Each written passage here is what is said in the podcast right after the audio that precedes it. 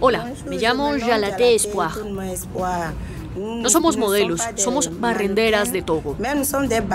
Barremos Togo para que el medio ambiente sea agradable y el aire que respiramos no nos provoque enfermedades. Estamos arreglando el país para que el país esté limpio. Estamos orgullosas de nuestro trabajo. Gracias.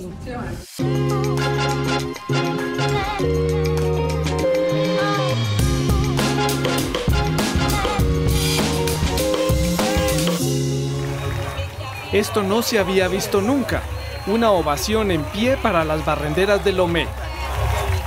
Para su décimo aniversario, el FIMO, Festival Internacional de la Moda de Togo, ha elegido destacar a aquellos de los que nunca se habla, los primeros en luchar de frente por la protección del medio ambiente, el gran tema de esta edición 2023. En nuestro equipo tenemos 15 días de trabajo y 15 días de descanso. Somos las mujeres barrenderas que mantenemos nuestro país limpio. ¿Y son solo mujeres? Nada más que mujeres. Pero, ¿por qué no hay hombres? Nuestro trabajo no requiere hombres, solo mujeres. ¿Pero por qué? Las mujeres son voluntarias, porque el trabajo de los hombres es diferente al nuestro. Los chicos cortan las flores, el césped. Esa es su parte. Jacques Logo, fundador del festival, está muy implicado en la vida social de Lomé. Creó el FIMO cuando solo tenía 25 años. También es estilista y lleva 5 años desarrollando su propia marca. Exacto, porque también tengo que tener mi propia línea de ropa. que funcione todo el año. y mantener la industria de la moda, que es lo que suelo hacer. En 10 años, Jacques Logo ha desarrollado el festival que se ha enriquecido con clases magistrales, porque la moda es negocio, creación y comunicación. Para esta décima edición del festival hemos elaborado un programa muy atractivo, un programa muy cargado.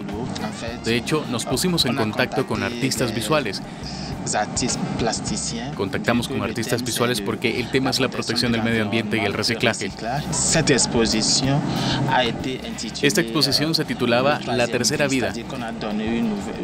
Esto significa que se ha dado una tercera vida a materiales ya en uso. Y estamos haciendo un programa de entrevistas con maquilladores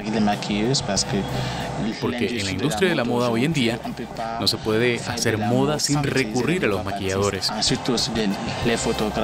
Luego están los fotógrafos, porque después de un desfile de moda las imágenes tienen que ser bellas.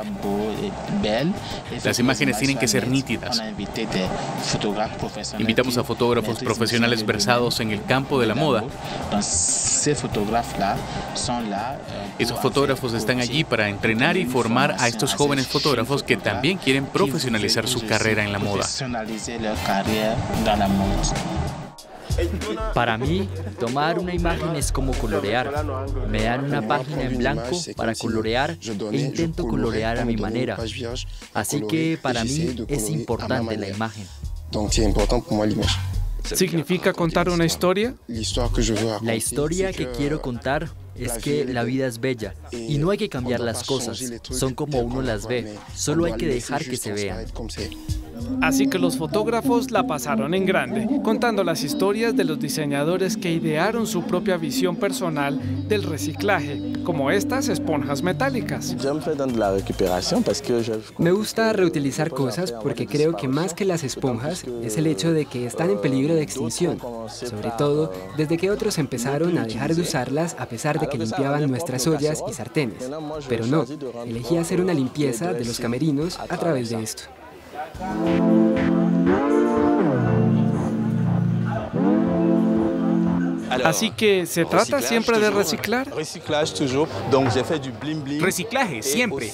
Así que hice un poco de blindín y también reciclé los globos de plástico con los que jugábamos de pequeños.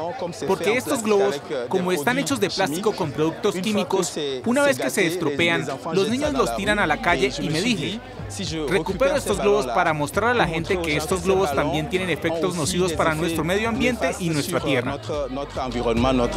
Pero la ropa, la ropa existe y es ropa de verdad. Sí, son prendas reales y solo quería añadir ese toque de globos para concientizar.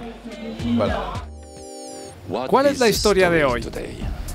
Um, Cuando me mudé a Togo, um, descubrí que no podía hacerme ropa nueva porque Togo se ha convertido en el botadero de la moda rápida. Y también nos llegan toneladas de ropa usada de Oriente, muchos saris indios. Así que las reciclamos y las convertimos en prendas ponibles que nos encantaran.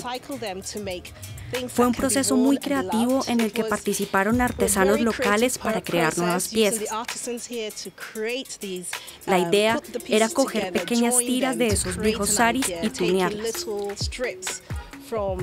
Espero que la gente los haga suyos y los ame um, aún más. Los desfiles no han terminado. La noche será larga, especialmente para ellas, las heroínas del día, las barrenderas de Lomé.